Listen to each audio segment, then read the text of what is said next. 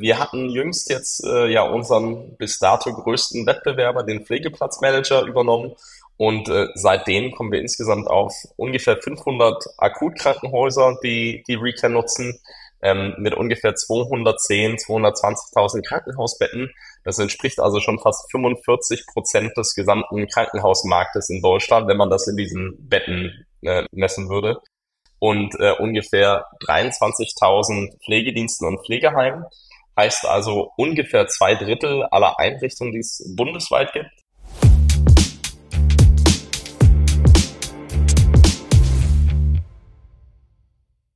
Herzlich willkommen bei Pflege Digital, dem Digital-Podcast für die Pflegebranche. Ich habe mir heute Maximilian Greschke eingeladen. Er ist äh, Gründer von Recare, einem, naja, Startups kann man es eigentlich schon gar nicht mehr nennen. Ich würde sagen Scale-Up eher. Ähm, auf jeden Fall ganz spannende Geschichte, die auch viele Auswirkungen auf gerade die stationäre Pflege hat. Aber bevor wir da reinstarten, äh, Max, hallo, schön, dass du dir die Zeit nimmst. Hi Christoph, freue mich sehr hier zu sein. Ganz herzlichen Dank für deine Einladung. Max, du kommst ganz ursprünglich nicht aus der Pflege. Ich habe was von Delivery Hero und äh, sonstige Tech- und Startup-Welt gelesen. Was hat dich denn überhaupt dazu verschlagen, äh, Recare zu gründen, wenn, wenn ich mal so frei rausfragen darf? Genau, ich bin tatsächlich ein Quereinsteiger in die sozusagen Pflege- und Gesundheitsbranche. Habe äh, ganz ursprünglich mal mein Studium abgebrochen, um ein Startup in Berlin zu starten. Hatte davor Informatik und äh, Volkswirtschaft studiert und ähm, das Ganze war tatsächlich nochmal ganz, ganz weit weg. Da ging es um Prozessoptimierung im Einkauf für Modehändler. ähm, ein Thema, worauf wir irgendwie damals mit einem Kumpel gestoßen sind, äh, hat in den USA ganz gut funktioniert und ähm, dadurch waren wir ein bisschen inspiriert. Ähm, mussten nach neun Monaten das Ganze dann tatsächlich auch äh, abbrechen, weil wir einfach gemerkt haben, ähm, wir sind zum einen das falsche Team dafür, zum anderen in Deutschland haben wir auch einfach keine, keine Traction auf das Produkt bekommen und äh, hatten uns dann aber auch da sozusagen entschlossen, äh, dann nicht, nicht viel länger daran zu kleben, sondern wieder weitere Wege zu gehen. Und so bin ich erstmal in Berlin in dieser Startup-Szene gelandet, dann über verschiedene Umwege zu Delivery Hero gekommen, wo ich das Big Data Team mit aufgebaut habe. Ähm, also auch wieder sozusagen Betonung auf meinen ursprünglich mal technischen Hintergrund und äh, eben auch diese Exposition zu dem Marktplatzthema. Wobei für mich da auch schon feststand, irgendwie, ich will auf jeden Fall wieder selber was gründen. Und ähm, dann ja, kam es irgendwie dazu. Ähm, zum einen habe ich angefangen, mich ähm, mit äh, Pflegestartups in den USA auseinanderzusetzen und hatte mir überlegt, okay, ähm, eigentlich ähm, könnte viel davon auch in Deutschland äh, sozusagen funktionieren und ähm, hatten dann auch mit äh, einem Team aus ehemaligen Kollegen von Delivery Hero ähm, da eine Company gegründet, die hieß damals VeoCare. Da ging es um die On-Demand-Vermittlung von ähm, selbstständigen Pflegekräften an ja, pflegende Angehörige zur Unterstützung. Haben dann schnell gemerkt, dass in Deutschland aber die Regularien eher dagegen sprechen, ja, mit Scheinselbstständigkeit, ähm, Abrechnungsmodalitäten mit der Pflegekasse, die da im Prinzip ja so einem Ansatz absolut entgegenstehen und es auch nicht so aussehen würde, als würde sich das irgendwie ähm, leicht, leicht ändern. Und ähm, sind über das Thema aber so ein bisschen sozusagen erstmal sensibilisiert worden natürlich. Und dann kam auch eine familiäre Komponente bei mir dazu.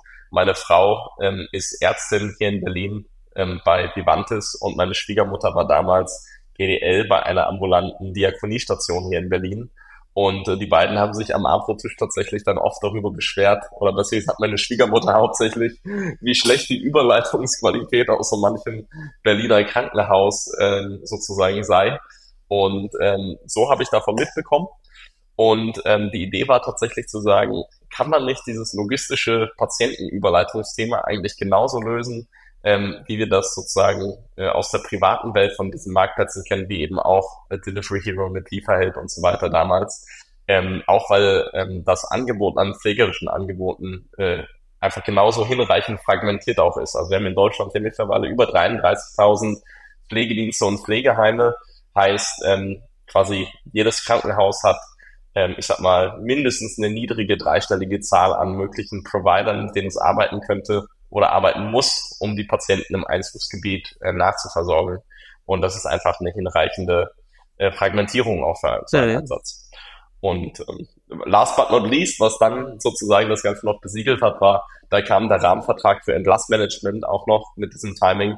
Und dann hatten wir ähm, relativ zufällig eine Klinikgeschäftsführerin kennengelernt äh, in NRW, die gesagt hat, hey, jetzt mit dem Rahmenvertrag, ich habe hier diese Herausforderung, wir sind offen, da auch mit einem Startup zusammenzuarbeiten. Lasst uns das gerne probieren. Ja, ich finde es ein mega cooles Konzept, ehrlich gesagt, so aus der Tech-Welt das ganze Plattformthema auf die Pflege zu übertragen, wie du schon sagst, eben sehr, sehr fragmentiert auch äh, überall mit ganz unterschiedlichen, ich sag mal, ähm, technischen Standards vor Ort. Ähm, und ich kann mir vorstellen, dass es ein großes Problem auf beiden Seiten ist, sowohl beim Krankenhaus einen potenziellen, ich sag mal, Abnehmer zu finden für die Person, da geht wahrscheinlich viel Zeit drauf, aber auch für die Pflegeeinrichtung, die auf allen, auf allen Ebenen telefonisch, per E-Mail, per Brief, per Fax, per Angehörige, die in die Einrichtung kommen, äh, noch, noch ähm, die Anfragen bekommen, das äh, eben managen müssen.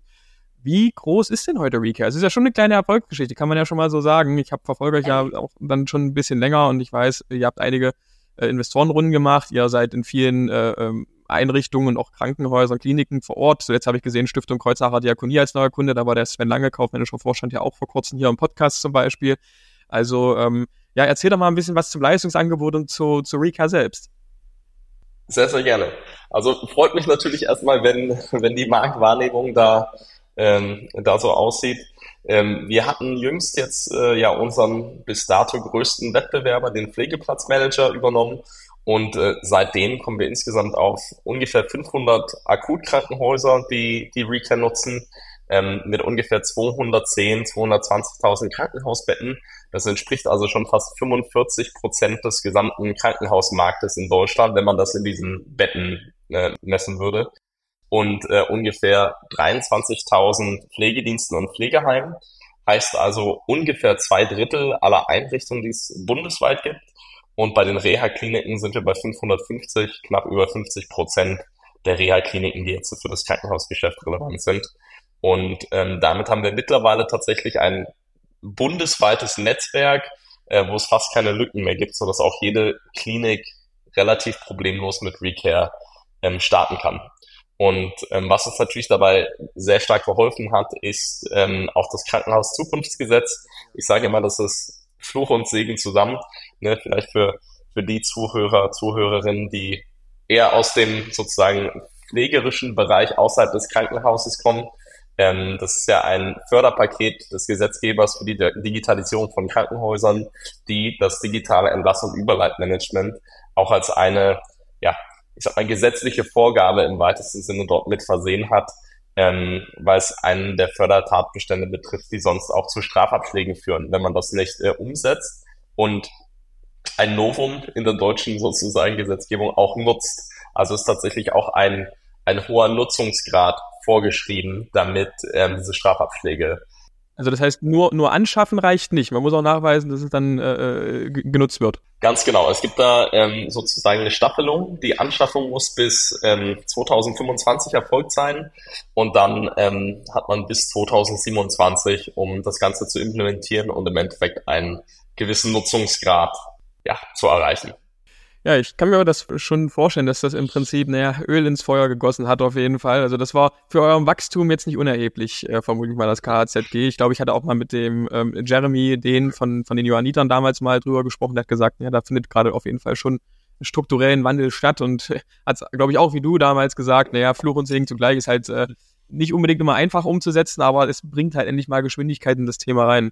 Ganz genau, ganz genau. Also Fluch, Fluch und Segen zugleich trifft es, glaube ich, ganz gut. Zum einen ähm, wollen wir uns natürlich überhaupt nicht beschweren über die Beschleunigung, die das in der praktischen Umsetzung äh, geschaffen hat. Das ist, das ist enorm hilfreich.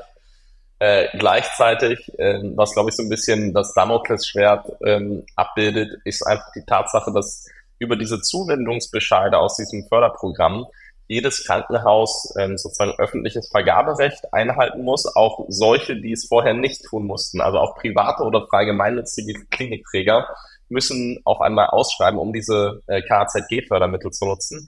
Und das führt dazu, dass quasi 100 Prozent der Aufträge im Markt ähm, über Ausschreibungen sozusagen kommen. Und das hat einige ähm, ganz seltsame Effekte. Ja, ich, ich, äh, ich scherze eigentlich häufig, man müsste das eigentlich mal zu einer Case Study machen für ähm, äh, ja, Wirtschaftsmagazine. Einfach, ähm, weil man wirklich hier so ein gutes Beispiel hat, wie dieser starke regulatorische Eingriff dann doch sehr komische Markteffekte auch äh, äh mit sich bringt. Ja, also erstmal der bürokratische Aufwand, all diese Ausschreibungen abzuarbeiten, ist enorm. Und das natürlich in einer Zeit von Personalmangel auf allen Seiten, ähm, wo man sich ja eigentlich eher auf die Wertschöpfung äh, durch das Produkt äh, konzentrieren möchte. Und auf der anderen Seite auch ähm, ja die die Effekte, die damit einhergehen. Also gerade ähm, Kliniken, die sonst nicht ausschreiben, also private und frei gemeinnützige, vielleicht nicht so viel Erfahrung haben mit, mit Ausschreibungen, äh, als holen sich zwar alle Berater zu, aber nichtsdestotrotz hat man da trotzdem ähm, manchmal relativ seltsame Leistungsverzeichnisse und anders als wenn ich jetzt privatwirtschaftlich einen Vertrag mit einem Kunden abschließe, wo dann meine AGB sozusagen als äh, Anbieter auch ja Vertragsbestandteil sind, ist bei der öffentlichen Ausschreibung, ohne jetzt tief in dieses juristische Thema abtauchen zu wollen, ähm, äh, wird der Vertrag von der äh, Auftraggeberseite vorgegeben. Mhm. Und ähm, ich glaube, es fällt relativ leicht, sich vorzustellen, dass wenn äh, 2000 Krankenhäuser deutschlandweit, die in dem Thema ja in der Regel keine Experten sind, sondern großteilig auch aus regulatorischen Gründen jetzt irgendwie angefangen haben, sich damit zu beschäftigen, ähm, dass deren Vertragsbestandteile äh, äh nicht ideal dafür gemacht sind, ähm, eine, eine Cloud-Lösung äh, sozusagen abzubilden und einzuführen und auch in den Leistungsverzeichnissen einfach unnötige Features dabei sind, die in vielen Fällen keinen Sinn machen, sondern aus irgendwelchen Muster-Templates stammen, die dann trotzdem umgesetzt werden müssen, was uns ähm, sozusagen als Anbieter dann natürlich massive Zusatzaufwände äh, beschert. Ich bin sehr beeindruckt von der Zahl, ähm, dass ihr quasi fast zwei Drittel der deutschen äh, Pflegelandschaft, sei es ambulant oder sei es stationär, schon angebunden hat, weil ich dachte, also zumindest gerade in der stationären Pflege und vermute ich mal auch in der ambulanten Pflege ist ja die Nachfrage eigentlich kein Problem. Also das heißt, ein äh, Recare ist ja eben auch ein Mittel, damit äh, Pflegedienste und Pflegeeinrichtungen an neue äh, Patienten, Schrägstrich Bewohner eben rankommen. Ich dachte, wie gesagt, Nachfrage eher äh, derzeit nicht das Problem, sondern eher, wie bearbeite ich diese Nachfrage, weil ich eben zu wenig äh, Fachpersonal dafür habe. Wie reagieren denn die Leute ähm, da drauf in der Praxis? Ist das wirklich ein Problem oder sagst du, ähm, also off offensichtlich habt ihr ja Erfolg damit, wenn ihr zwei Drittel schon, schon, schon abgedeckt habt? Genau, also ähm, zunächst muss ich da sagen, dass es natürlich regionale Unterschiede gibt. Ähm, ganz grundsätzlich merken wir aber, dass es sowohl für stationäre als auch für ambulante Pflegeeinrichtungen in den meisten Fällen tatsächlich sehr, sehr wertschöpfend auch sein kann. Ähm, bei der ambulanten Pflege ähm, sind wir eigentlich sogar immer wieder erstaunt, wie enorm gut das Ganze funktioniert. Also wenn wir auch über den äh, Fachkräftemangel äh, sprechen und ähnliches, häufig sozusagen wird es ja alles sozusagen irgendwie unter einem Deckelbegriff zusammengefasst und ähm, äh, über, über einen Mangel an Pflegekapazitäten gesprochen. Wir sehen in ganz vielen Regionen in Deutschland, dass wir eine ambulante pflegerische Nachversorgung mit einer Medianzeit so im Bereich von fünf bis zehn Minuten vermittelt bekommen. Mhm. Also wenn man sich diese Zahlen anschaut und ich muss da immer ein bisschen relativieren, ganz demütig, weil ich habe gelernt in den letzten Jahren, das Gesundheitssystem ist unglaublich komplex und gerade als Quereinsteiger, der sich mit so einer Nische beschäftigt, äh, vermag ich dann nicht alle Sachen sozusagen einzuschätzen oder, oder richtig beurteilen zu können. Aber wenn man sich erstmal diese Daten anschaut, sieht es so aus, als hätten wir in sehr vielen Regionen einen hohen Bedarf bei ambulanten Pflegediensten und auch eine, eine, eine Fähigkeit, diese Patienten gut nachzuversorgen. Ja, weil wir, wir sehen andersrum in Regionen, wo wir diese Strukturprobleme haben, dass es eben nicht so schnell und flüssig mhm. geht. Ähm, bei ähm, stationären Einrichtungen ist es so, äh, tendenziell, die sind äh, natürlich noch viel stärker von diesen Kapazitätsrestriktionen ähm, betroffen. Ähm, und ähm, auch das merken wir. Aber ungefähr 30 oder bis zu 30 Prozent, auch natürlich regional ein bisschen abhängig, der Patienten in einer stationären Pflegeeinrichtung haben irgendeine Art von Krankenhaus-Touchpoint trotzdem. Und ähm, diese Pflegeeinrichtungen haben uns gesagt, ähm, schaut, wir sind zwar sehr hoch ähm, ausgelastet, aber wir brauchen auch diese extrem hohe Auslastung, um überhaupt profitabel und nachhaltig unsere Einrichtung ähm, betreiben zu können. Und zwei bis drei Prozent äh, Auslastung machen da schon mal einen großen Unterschied.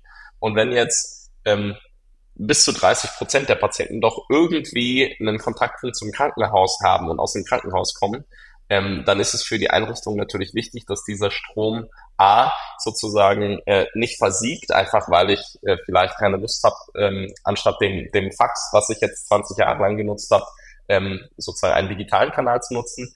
Und auf der anderen Seite natürlich unser Bestreben, ähm, diese 30 Prozent so angenehm und, und äh, einfach äh, bearbeitbar wie möglich zu machen. Also auch ein Prozesskosteneffizienzthema, äh, weil als Einrichtung habe ich das Problem, ähm, ich krieg äh, Anrufe, ich krieg E-Mails, ich krieg Faxe. Ich habe von Einrichtungsleitern gehört, die kommen früh ins Büro. Ähm, da liegt eine Telefonliste von irgendwie äh, 25 Einträgen vor von irgendwelchen Kliniken, die angerufen haben und äh, um Aufnahme gebeten haben. Ähm, das ist natürlich äh, enorm zeitraubend. Und unser Ziel ist es, aus all diesen Kanälen in einem einfachen, strukturierten, aussagekräftigen Format ähm, das Ganze bereitzustellen und damit möglichst einfach für die Einrichtung zu machen. Auch unter ähm, ähm, sozusagen zusätzlichen Restriktionen, Pflegegradmix oder ähnliches, ähm, so dass ich mir das möglichst einfach so zusammenstellen kann, wie ich es für meine Einrichtung mhm. brauche. Wie hoch ist denn da der Implementierungsaufwand für die Einrichtung selbst? Also wenn ich das jetzt zum ersten Mal ähm, scharf schalten möchte, also ich vermute mal, es ist eine Web-App, die über eben einen eigenen Account erreichbar genau. ist, dann hast du eine Möglichkeit, da dein Profil zu customizen und zu sagen, welches Leistungsportfolio etc. du anbieten möchtest. Ähm, Geht es darüber noch groß hinaus? Sind noch riesige Schulungen notwendig oder wie ist da deine Erfahrung? Ich würde sagen, es ist tatsächlich eine verhältnismäßig intuitive Lösung. Alles webbasiert, so wie man das auch von Booking.com oder anderen sozusagen Plattformen aus dem privaten Leben kennt. Ähm, wenn man grundsätzlich dazu befähigt ist, das für die eigene Einrichtung auszufüllen, dann, dann dürfte das nicht länger als 10 bis 15 Minuten maximal dauern. Und dann ist man auch schon live geschaltet, kann andere Kolleginnen und Kollegen dazu einladen. Also der oder die Beitrittshürde ist tatsächlich ähm, enorm niedrig und wir bieten natürlich auch Schulungen und Support an für, für die Einrichtungen, die da Unterstützung brauchen. Okay, okay. Und ist denn Recare dann schon auch an die Pflege, äh, Pflegedokumentation, Pflegesoftware gekoppelt in der Regel oder muss man sozusagen die, die Vakanzen, die man hat, noch manuell auf die Plattform stellen? Weil ich sag mal, bei Booking.com, also in der Hotellerie ist ja alles schon, schon relativ ähm, ja, integriert, also von, von, von der Plattform bis hin zum Property Management System, also die mir anzeigt, wie viele Zimmer habe ich an welchem Tag noch frei. In der Pflege ist es, glaube ich, noch nicht unbedingt so. Also zumindest die Schnittstellen existieren vielerorts noch nicht. Ist das ein Problem? Sehen wir derzeit nicht als großes Problem, weil es trotzdem schon Mehrwerte bringt. Das ist aber tatsächlich einer der Punkte, auf die wir auch äh, hinsteuern. Also wir haben mit einer großen privaten Pflegeheimkette in Deutschland eine Integration in das zentrale Buchungssystem bereits umgesetzt. Ähm, wir haben mit einem der äh, ganz großen Marktführer in der sozusagen Pflegedokumentationssoftware äh, im Prinzip fast fertiggestellt eine Integration, damit strukturierte Daten und in Schritt zwei dann auch irgendwann mal Dokumente, die aus dem Krankenhaus digital übermittelt werden, direkt in die Software mit reinlaufen, äh, damit wir eben dann nicht nochmal diesen zusätzlichen Aufnahme- und Dokumentationsaufwand haben ähm, in der Praxis. Mhm. Das ist heute ein sehr geringer Teil dieser Provider, die, äh, die davon profitieren können, aber das wird in der Zukunft auf jeden Fall ein ähm, signifikanter Teil der Wertschöpfung auch mit werden, dass wir da immer tiefer in die, in die nachgelagerten Systeme auch mhm. War das in dem Fall Korean? Ich glaube, ich habe da mal was gelesen, so eine Ausschreibung mit, mit der Gematik zusammen etc., ne? Ganz genau, das haben wir mit Corion umgesetzt. Da geht es zum einen um eine äh, Integration in sozusagen das CRM-System und dann auch nach dem neuen Gematik-Standard äh, ISIP, äh, was ja ganz originell für Informationssysteme in der Pflege steht, ähm, sozusagen per HL7-Fire in die, äh, in die Dokumentation. Ah ja, okay. Und äh, gibt es da schon erstes Fazit, wie gut das funktioniert, ob das so Arbeit abnimmt, was du sagen kannst? Ehrlicherweise bin ich da jetzt nicht ganz tief in den operativen Details drin. Ich habe nichts Schlechtes gehört. Das ist meistens äh, schon mal ein gutes Ich habe hab auf der Gegenseite auch nichts Schlechtes gehört tatsächlich. Also tatsächlich die Empfehlung, ja. dass wir mal miteinander sprechen kamen, kam ja tatsächlich von Korea, die gesagt haben, ja, das ist eigentlich eine, eine, eine coole Lösung. Äh, guck dir das mal an, sprich doch mal mit dem Maximilian. Und von daher ähm, ja, freut mich, dass das äh, irgendwie das so, das so seine Wege macht, ehrlich gesagt. Okay, wenn wir jetzt mal ähm, in die in die Zukunft schauen, ähm, also wo möchtest du dich denn mit Recare noch noch hinentwickeln? Also das eine hast du ja schon gesagt, dass ich sagen, die Integration in die Pflegeeinrichtung zum Beispiel noch noch tiefer wird. Wie sieht's mit Ausland aus zum Beispiel? Ist Internationalisierung für euch ein Thema oder sagt ihr, okay, jedes Land hat da seine komplett eigenen ähm, regulatorischen Vorgaben? Das wird das ist halt nicht wie ein Lieferando oder ein Delivery Hero, was du mal eben über Nacht äh, naja, vielleicht auch zu einfach gesagt, aber was du mal eben schneller äh, internationalisierst. Tatsächlich ist Internationalisierung ein Thema, was wir uns ganz aktiv anschauen. Wir haben bereits eine erste Tochter in Frankreich, im französischen Markt. Ähm, da sind wir ein bisschen, bisschen anders an den Markteintritt äh, rangegangen. Das hat ja, marktspezifische Gründe. Ähm, da sind wir gerade stärker äh, im Bereich Krankenhausverlegung unterwegs zwischen Krankenhäusern erstmal, ähm, weil es aus ja, Prozessgründen dort einfach der einfachere äh, Markteinstieg für uns war, aber mit dem Ziel auch Pflege- und Reha-Einrichtungen dort mit, mit anzubinden. Und ganz grundsätzlich merken wir, dass das trotz natürlich unterschiedlicher Gestaltung dieser Nachversorgungsbereiche in den unterschiedlichen Märkten ähm, grundsätzlich mal ein internationalisierbares Thema ist und in verschiedenen Märkten auf jeden Fall ein, ein großer Painpoint. Mhm.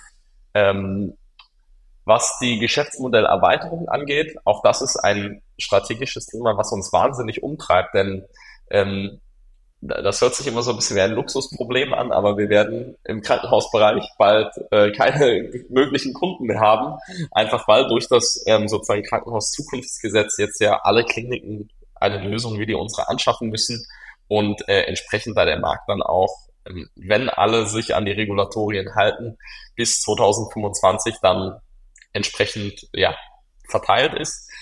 Ähm, eine Sache, die wir uns tatsächlich anschauen, ist auch verstärkt Patienten und Angehörige auf die Plattform einzubinden, weil wir glauben, dass viele Schritte, die in der Zukunft ähm, sinnvoll sind, eigentlich nur dann möglich sind, wenn man da auch diesen, ähm, diesen Spagat gut hinbekommt. Ähm, auch ein Feedback, was wir von pflegerischen Einrichtungen häufig bekommen haben, ähm, dass wenn man das Ganze wirklich in die Zukunft denkt, ähm, alles, was jetzt äh, dann integriertere Themen angeht, ja, also wirklich bis zum Vertragsabschluss, ähm, einfach erfordert, dass äh, Patienten und Angehörige da irgendwie digital in den Prozess mit, mit involviert sind. Mhm. Und USA, ist das ein Thema für euch? Also, da hast du ja ursprünglich mal ein bisschen Inspiration hergeholt. Ist ein Markt, den wir uns punktuell immer mal angeschaut haben, aber die USA als Markt, ähm, das, das ist für uns ganz klar aufgrund der doch enormen Compliance und, und äh, ja, Regulatorik, Anforderungen des Marktes etwas, was man mit sehr viel Ressourcen angehen muss und wo wir ganz bewusst gesagt haben, da wollen wir uns nicht defokussieren, solange wir jetzt in Deutschland diese KZG-Opportunität haben. Ähm, also vielleicht, vielleicht mal in drei, vier, fünf Jahren. Ich will das nicht ausschließen, aber das ist kein, kein Thema für heute. Ja, wäre auf jeden Fall spannend. Ein wesentlich regionaleres Thema äh, ging auch zuletzt ein bisschen durch die Presse, nämlich im schönen Bayern äh, wurde ja im Prinzip damit beauftragt, eine äh, Pflegebörse, eine Online-Pflegebörse zu schaffen. Also wie, wie kann man sich das vorstellen? Also fügt sich das in eure normale Recare-Plattform mit ein oder ist es ein komplettes Standalone-Produkt? Genau, das Ganze basiert auf unserer Technologie und auch äh, auf der Plattform an sich. Und äh, im Prinzip war das Bestreben sozusagen des ähm, Bayerischen Ministeriums für Gesundheit und Pflege zu sagen, wir wollen für Bürgerinnen und Bürger in Bayern Transparenz über die Angebote in der, in der bayerischen Pflegelandschaft schaffen oder über, über alle pflegerischen Angebote. Und ähm, das heißt auch nicht nur ambulante Pflegedienste und Pflegeheime, sondern ähm, bisschen wirklich zu niederschwelligen Angeboten, spezieller Fachberatung für Demenz äh, etc. pp. Also das, das volle Spektrum. Und ähm, wir konnten hier sozusagen uns in dem Zuwendungsverfahren durchsetzen mit einem Konzept, was quasi die, ähm, ich sag mal, die, die Plattformseite für Bürgerinnen und Bürger mit dem Krankenhausentlassmanagement verbindet, ähm, so dass die Pflegeeinrichtungen, die dabei sind, den Vorteil haben, alle Anfragen, die ich erhalte, egal ob das von Privatpersonen oder ähm, von sozusagen äh, Fachanwendern ist, landen wieder im selben strukturierten Format in meinem Kanal. Und äh, das ist, glaube ich, ganz, ganz wichtig, weil für uns klar war, so ein Konzept kann nur funktionieren, wenn ähm, die Wertschöpfung für die Pflegeeinrichtung äh, hoch ist. Und wenn ich da verschiedene Sachen äh, sozusagen verwalten muss, dann, dann äh, ist, glaube ich, der Aufwand einfach zu hoch und der Mehrwert zu niedrig. Und deswegen da ein sehr, sehr integrierter Ansatz. Ja, die haben ja heute schon teilweise zu viele Systeme, in denen sie simultan Listen pflegen und arbeiten müssen. Also von ja. daher, ich glaube, die freuen sich auf jeden Fall drüber, dass das trotzdem noch geordnet alles an einem Platz äh, ja. bei denen ankommt. Ist das denn ähm, auch in anderen Bundesländern ein Thema, solche Pflegebörsen, oder ist da jetzt Bayern wirklich absoluter Vorreiter und die anderen machen sich da nicht so, so einen Kopf drüber? Genau, also das erste Bundesland, was sowas mal umgesetzt hat, war Nordrhein-Westfalen mit dem sogenannten Heimfinder.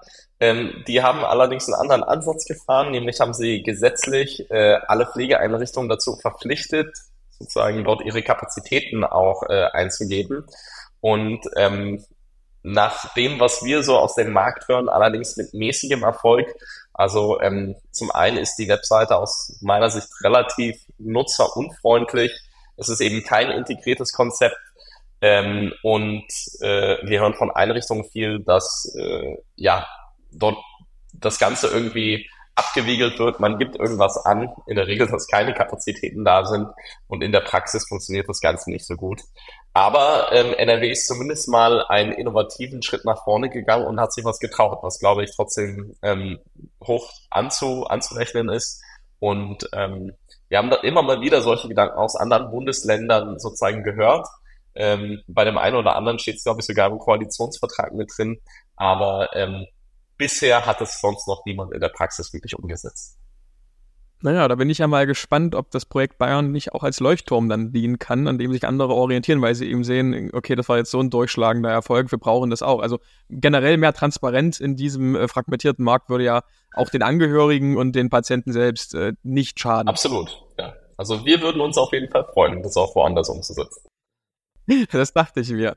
Ja, dann äh, zu den Recap-Fragen, da bin ich eigentlich jetzt schon äh, fast am Ende. Es gibt immer ähm, eine Frage, die ich jetzt seit kurzem zum Schluss noch stelle, äh, äh, Max.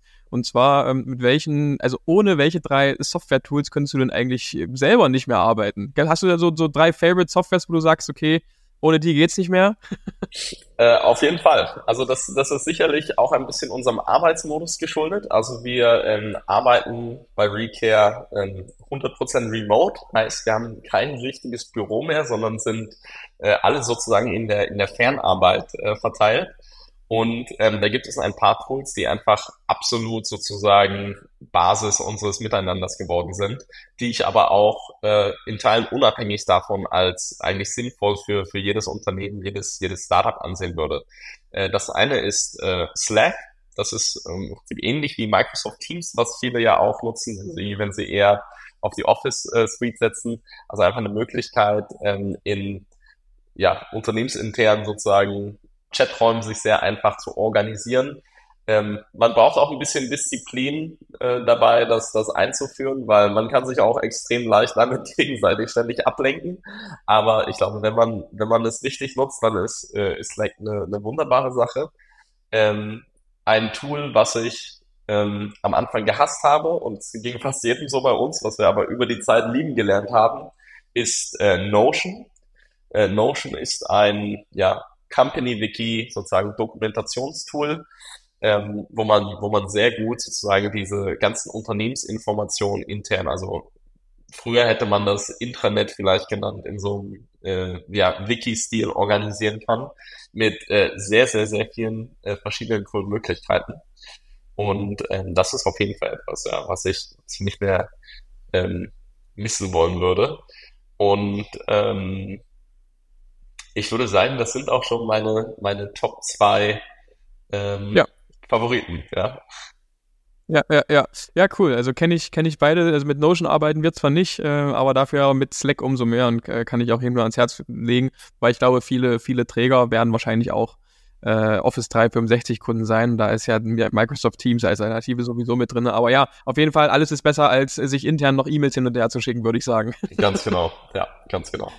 Ja, dann Max, ganz lieben Dank, dass du dir nochmal die Zeit genommen hast hier. Ähm, danke für den spannenden Einblick in die ähm, Pflegebörse in Recare selbst. Ähm, Wahnsinnszahlen, Wahnsinnsleistungen, die ihr da als Team erbracht habt. Und ich freue mich äh, zu sehen, wie das, sich das in Zukunft noch entwickelt. Christoph, ich danke dir. Und dann würde ich sagen, bis äh, ganz bald mal wieder auf einem der diversen Events sicherlich. Und äh, alles Gute ja. für dich. Herzlichen Dank. Das kriegen wir hin. Dankeschön und bis bald.